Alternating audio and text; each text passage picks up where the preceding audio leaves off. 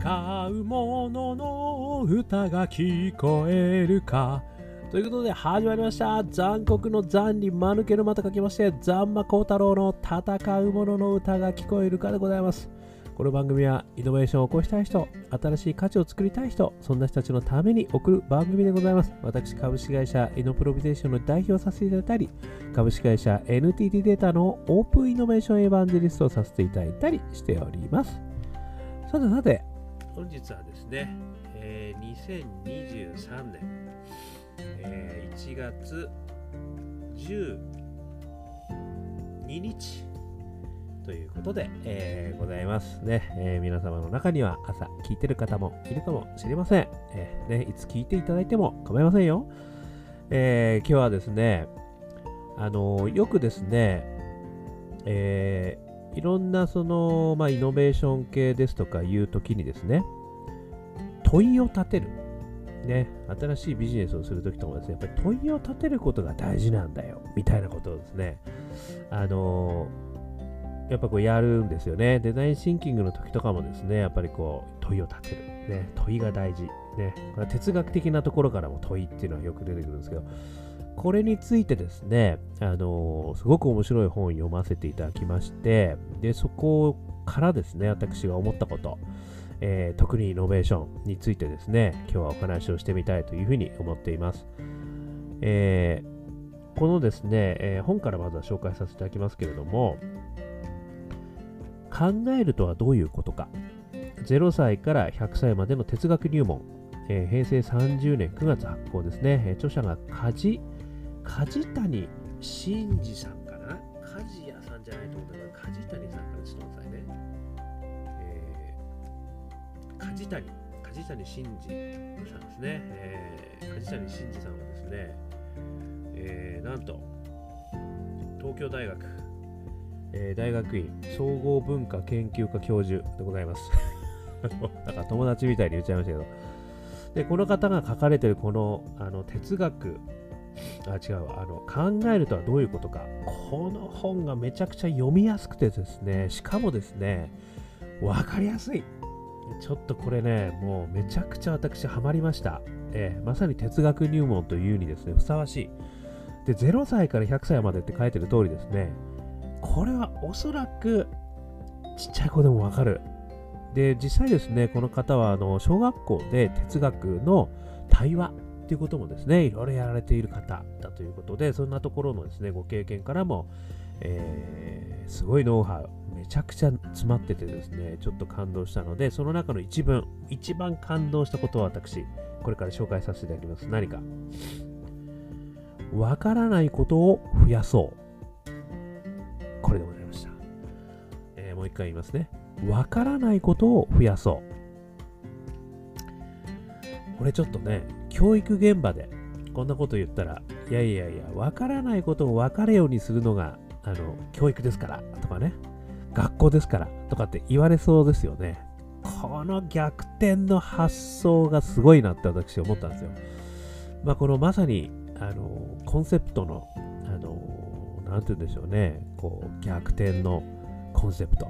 ていうんですかね、これこそが実は大事なんだということをですね、あの言っていただいている、このキーワードとして、この強さすげえなと思いました。もう一回言います。わからないことを増やそう。これがですね、私は様々なところに実はすごい大事なんだなっていうことをですね、えー、気づいたということをお話しさせていただきます。で、もう少しですね、この梶谷真二先生のですね、えー文、引用させていただきます。えー、わからないことを増やそうですね。その次にですね、わからないことがあれば、それだけ問うこと、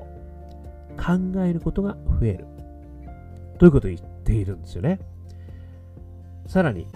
だからどんどんわからなくなるのがいいというのが哲学なのだ。っていうことなんですよね。これが私も刺さりまくりましてですね。もう膝打ちまくり。ね、もう真っ赤になっちゃう膝が。わからないことがですね、あれば、やっぱりそれを問うってことが生じるってことなんですよ。なんでなんだろう。ね、となると、どうしてなんだろうね。いや、そういえば言われてみればそうだよねっていうことをみんなでこう考えることができるってことなんですよね。で、その、あの、チコちゃんじゃないんですけれども、ぼーっと生きてるとですね、当たり前だと思ってしまうわけですよね。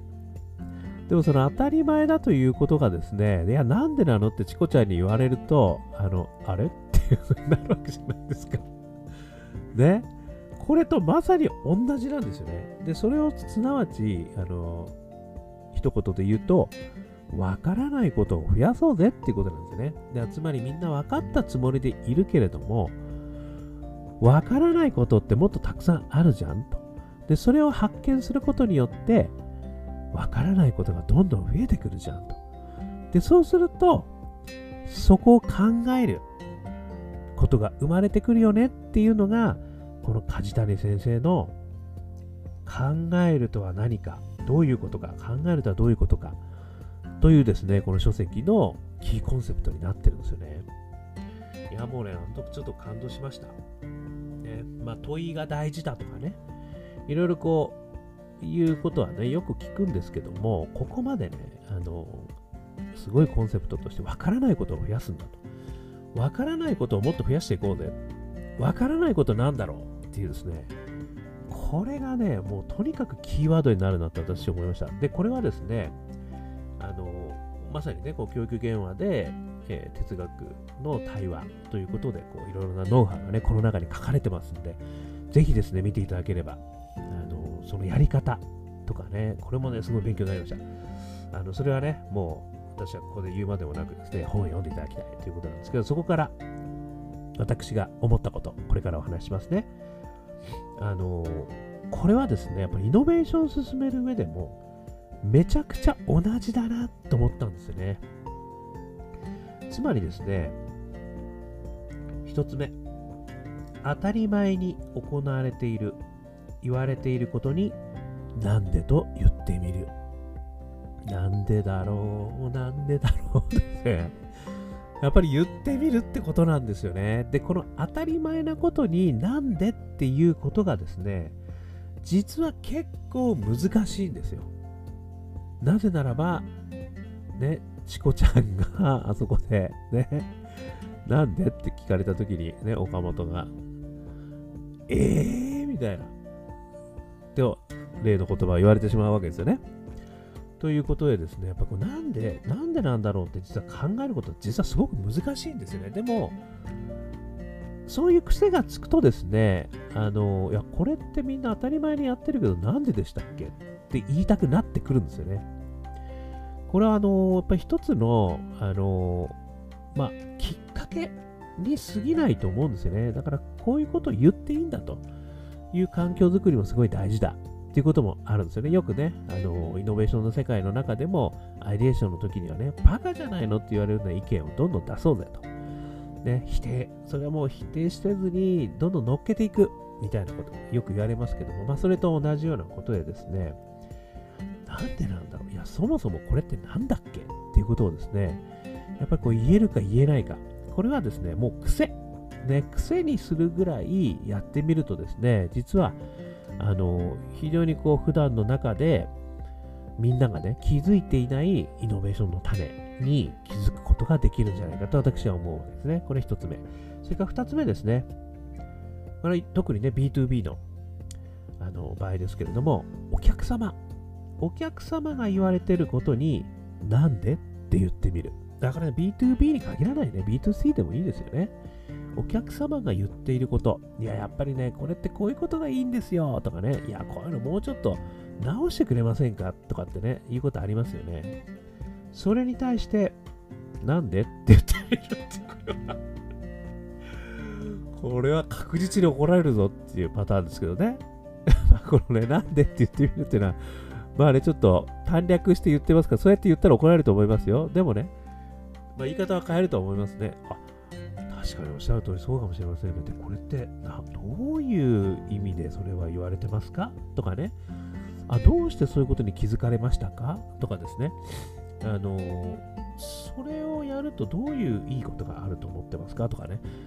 それに対してなんでっていうのもすごい大事なんですよね。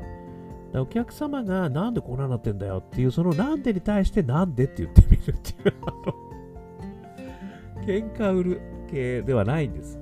これがまたですね、お客様がどうしてそういうことを言ってるのか、ね、やっぱりあのイノベーションやる上ではですね、必ずお客様がいるわけですよね。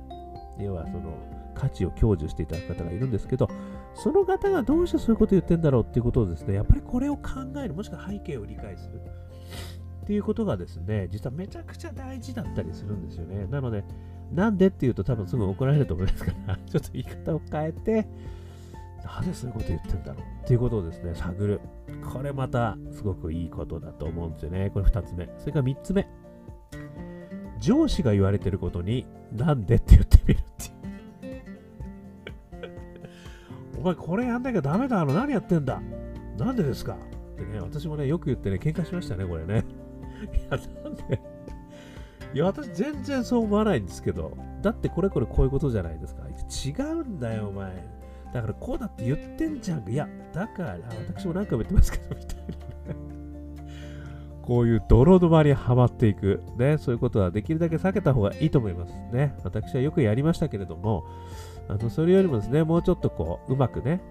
なんで言ってんだろう。ね、ちょっとお前、あれ聞いてきてって。そう言ってもあるかもしれませんし、まあね、ちょっと、いや、あの、おっしゃることすごくよくわかりました。ちょっとだけでも、あの、少し意識合わせさせていただきたいんですけれども、あの、こういったことがね、私はこう考えてこうだったんですけど、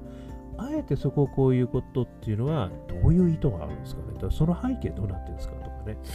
そういうこと。まあ、聞いてみる。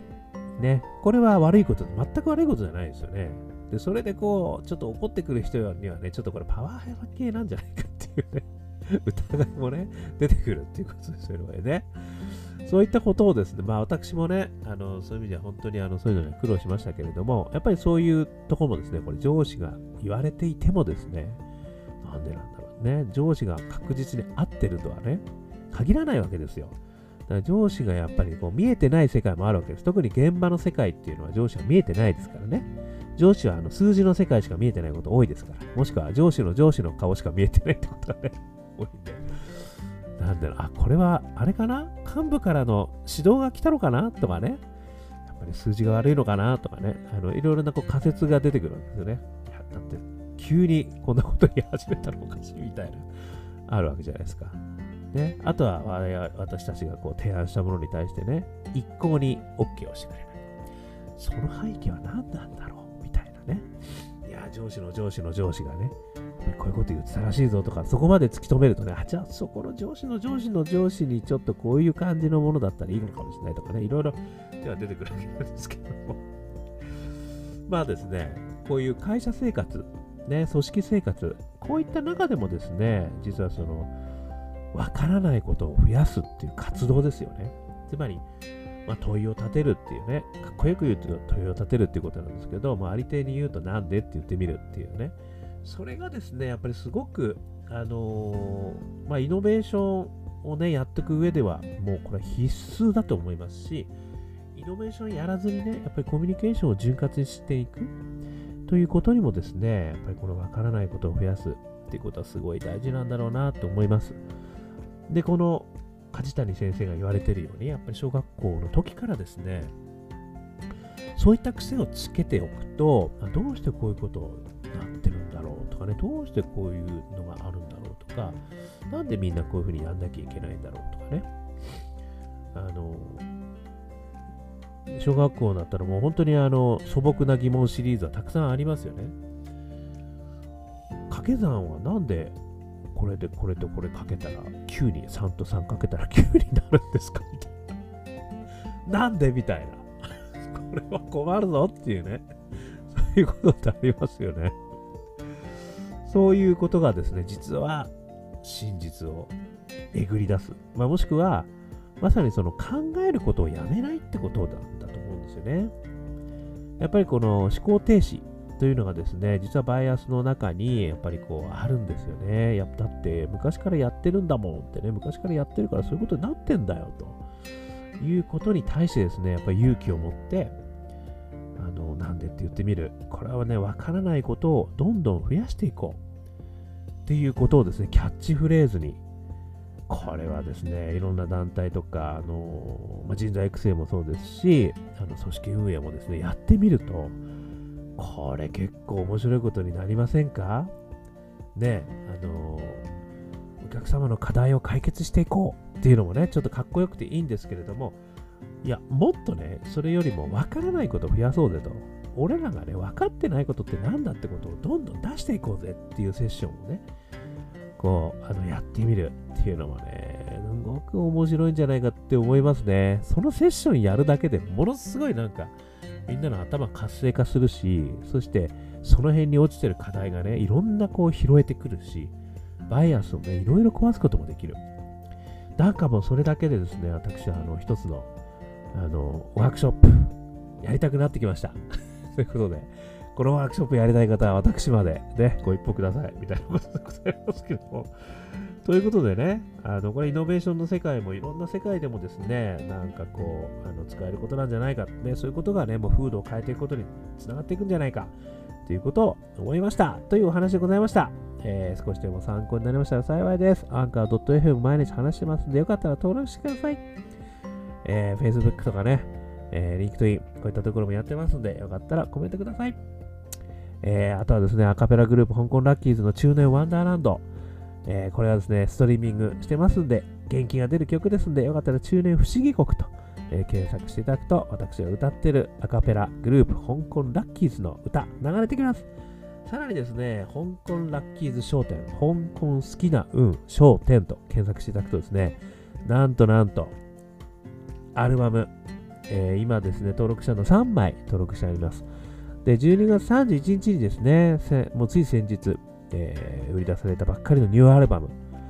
えー、あ、ジャーニー・オブ・ラッキー。これもですね、もう大評判。ね、勝手に私は言っちゃいますけど、大評判なので、一回よかったらちょっと聞いてください。えー、1000円。ね、1枚4曲入り1000円。で、これ今ね、まさに通信販売してますんで、よかったら、ぜひぜひ、この後ね、えー、見てみてください。そして、そして、イノベーションは一人からでもできるぜそんなことを書いた本、えー、リアルな本もありますし、電子の本で私一生懸命書きましたんで、1時間か2時間ぐらいで読めちゃいますよ。まあ、それでですね、めちゃくちゃオープンイノベーション、それからイノベーションノウハウが手に入るお得な本でございますので、よかったら見てみてください。そしてこんなことを話している私でございますけど、普段はイノベーションコンサルやってますんで、ね、先ほどのような、いろんなイノベーションがうまくいかない、ね、人材育成がうまくいかない、いろんな事業が立ち上がらない、ね、そんな悩みのある方、私に